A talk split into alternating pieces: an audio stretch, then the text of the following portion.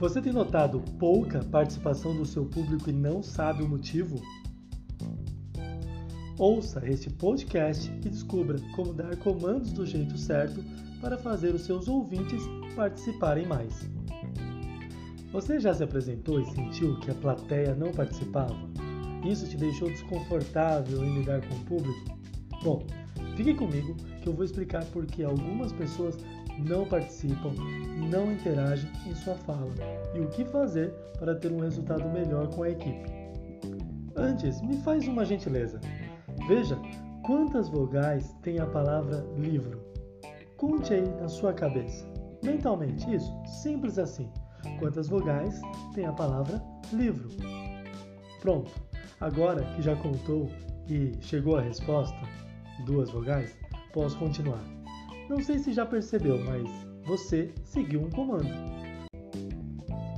Mesmo não me conhecendo direito, mesmo sem saber o motivo, muitas vezes até sem pensar, olha só, você, assim como eu, tem um hábito muito comum. Nós seguimos orientações. E sempre que estiver à frente, você pode utilizar isso a seu favor, mas não no sentido de mandar, apenas de pedir a participação dos demais pois muitas pessoas estão dispostas a ajudar, desde que saibam o que precisa ser feito. Em muitos momentos, o grupo não interage porque não sabe o que é para fazer, não sabe como deve ser feito, não sabe o que você quer que eles façam. E quando você explica de maneira mais didática, isso muda tudo. Você pode direcionar uma pergunta, você pode ver atentamente aquela pessoa que está mais ligada e pedir um exemplo se você acha que ela já passou por algo parecido. Se você está vendo que alguém está ali doidinho para comentar algo, preste bastante atenção porque essa pessoa pode realmente te ajudar e fazer com que os outros também participem. Por exemplo, se você estiver aplicando um treinamento e tiver vontade de fazer uma dinâmica de grupo, o que, que, você faz? Você quer que as pessoas se movimentem mais? Você quer dar um gás naquele, naquela sua fala, naquele momento? Você pode fazer uma coisa muito simples: pedir. Isso, pedir para que elas se levantem e participem. Falando agora pode parecer simples, mas na prática, quando a gente está à frente de alguma equipe, de um grupo de pessoas, muitas vezes nós não pedimos nada ao público, porque acreditamos que isso os deixará incomodados e é aí que a gente erra, pois as pessoas ficam em sua zona de conforto e sua fala passa a ser tão comum como a de outros, e aos poucos vai perdendo o interesse e a atenção dos ouvintes. Pare de receio, peça ajuda das pessoas. Muitos querem ajudar, pois acabam se sentindo úteis, sentindo que fizeram parte daquele momento, independente se te conhecem ou não. Desde que o comando seja pedido, e não mandado, claro. Quando eu digo que você tem que fazer algo, soa rude, pesado. Porém, ao dizer que preciso da sua ajuda, por exemplo, dá a sensação de que você é importante e isso muda a sensação das pessoas que participam. Assim, seguindo essa orientação e aprendendo a dar comandos, sendo dinâmico, didático e conduzindo a sua apresentação, você terá resultados muito melhores. Lembre-se, você está à frente, está com o poder da palavra, ou seja, é a sua hora. Você tem um poder que os ouvintes não possuem. Aproveite isso da melhor maneira e veja como pode se beneficiar em suas próximas falas. Para fechar, falar em público é um grande privilégio. Ao usar essa ferramenta, você quebra o gelo e deixa as pessoas mais à vontade para participarem. A partir daí surgem mais ideias e o clima fica muito mais amistoso e agradável. Bom, eu fico por aqui. Se fez sentido para você este conteúdo, aproveite para compartilhar com os amigos. Forte abraço e boas falas. Eu fico por aqui.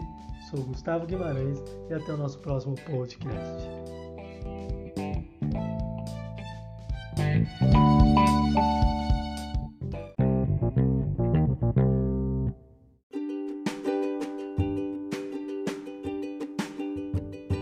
Eu assisti a palestra do Dr. Pat Adams e entendi porque o amor contagia. Mais do que inspirar o lançamento de um filme, ele mudou o conceito da medicina mundialmente. Você já assistiu esse filme, Pat Adams, O Amor é Contagioso? Já viu em algum hospital pessoas fantasiadas de palhaços para animar os pacientes e pensou: nossa, que atitude bonita, estão de parabéns. Mas aí ficou nisso e seguiu sua vida? Bom, meu intuito aqui é lhe mostrar como um filme baseado numa história verídica pode lhe ajudar a se tornar um ser humano melhor para as pessoas que estão à sua volta, sabe? Vou te contar uma, uma história. Em 2005, tive um privilégio de assistir em São Paulo uma palestra que fez grande diferença em minha vida, tanto pelo conteúdo quanto pela possibilidade de ver ao vivo alguém que inspira milhares de pessoas pelo mundo, mais conhecido como médico palhaço, o Dr. Pat Adams. Antes, deixa eu te colocar a par. O filme retrata um pouco da vida de Hunter Dorothy Pat Adams, uma pessoa normal que, com algumas decepções na vida, entrou em depressão e, infelizmente, tentou um suicídio e, felizmente, não conseguiu. Com isso, ele teve a seguinte ideia: se internar por conta própria num hospital psiquiátrico. Lá conheceu pessoas que aparentavam ter uma vida muito mais difícil que a sua, e aos poucos começou a ajudá-las em suas crises e notou que isso também fazia bem a si mesmo. Percebeu que a sua participação era muito mais eficaz aos pacientes do que o próprio médico de lá que nem nos olhos dos mesmos olhavam. Saiu, prestou vestibular para a medicina, pois assim poderia ajudar muito mais pessoas. Passou, mas no decorrer dos anos viu que algo não fazia sentido. Médicos não se permitiam envolver ou conhecer de fato os pacientes. Tratavam apenas como números, como donos da doença A ou B, e começou com o seu jeito a mudar isso passou a usar novos métodos, o que não era bem visto pela medicina, mas para ele não importava, já que tornava melhor o dia das pessoas, não só dos pacientes, mas ele sabia como impactar os que estavam à sua volta, a buscar sorrisos e melhorar a qualidade de vida. Uma das suas táticas era de se fantasiar de palhaço, algo que faz até hoje. Daí o surgimento dos Doutores da Alegria, bem como todas as outras variações de nomes tão importantes quanto, que têm a capacidade de transformar vidas. E é neste ponto que eu quero chegar. Agora sim, voltando ao dia da palestra, ele deixou claro que todos nós estamos morrendo a cada dia. O que é uma verdade, fato. Não precisamos pensar que apenas os que estão nos hospitais passam por isso, e apesar de todas as dificuldades que temos, podemos tornar o dia de alguém melhor, Podemos agir com simpatia, contar piadas, buscar sorrisos, pagar micos, enfim. Se você gostou desse conteúdo, compartilhe com os amigos. Abraço, sorrisos constantes em sua vida e até mais. Sou Gustavo Guimarães e até nosso próximo podcast.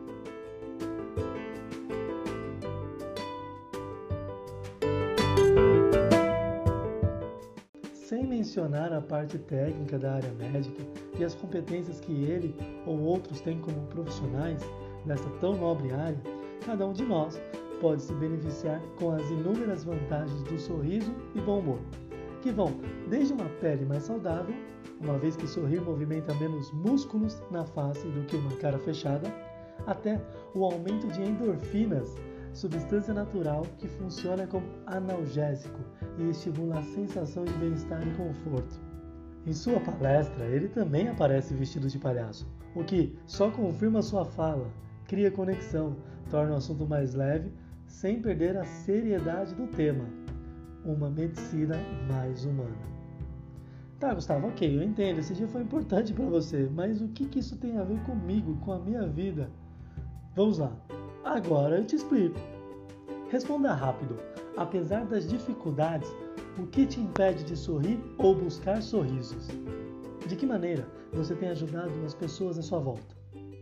Já percebeu que tornando o dia de alguém melhor, você torna o mundo melhor? Sabia que se você se permitir sorrir mais, alegrará as pessoas mais próximas a você? Claro que eu entendo e respeito o que quer que tenha acontecido contigo. Não estou aqui para impor nada e nem dizer o que deva fazer. Estou apenas para sugerir, lhe dar um outro ponto de vista. lhe convidar a buscar novos sorrisos, novas amizades, oportunidades, quem sabe um novo amor. E certamente tem muito mais do que isso. Inúmeras experiências de vida e maneiras de aproveitar o dia e a vida. Mas, após conhecer melhor a história de Hadas, assistir inúmeras vezes o filme com o intuito de aprendizado e não de entretenimento, somando isso aos meus valores, objetivos, cuidado com o próximo, missão e vontade de impactar positivamente as pessoas que estão à minha volta, notei que, com o tempo, tenho me tornado cada vez mais alguém importante, sem ego ou vaidade, sabe? Importante para quem está à minha volta, importante para mim mesmo. Alguém que pode agregar na vida de um outro ser humano, seja com um sorriso, com um ensinamento, com um conselho que aprendi, ouvindo ou recebendo também tais conselhos e ensinamentos, contando piada, enfim, nada de propósito ou forçado, respeitando o meu tempo e agindo de maneira natural. Sem dúvida, com isso eu tenho visto o quanto tornou os meus dias melhores, o quanto tal atitude me faz bem e com estas atitudes e com estas situações e valores, o quanto a minha qualidade de vida alegra os que estão à minha volta e o quanto me alegro com a felicidade daqueles que amo. Por fim, quero deixar claro, quero dizer que se há alguém que pode fazer a diferença em sua vida, é você mesmo. Pense em qual legado deixará ao partir. Mas antes disso, pense em como ajudar e alegrar os que se beneficiam hoje da sua presença, ok?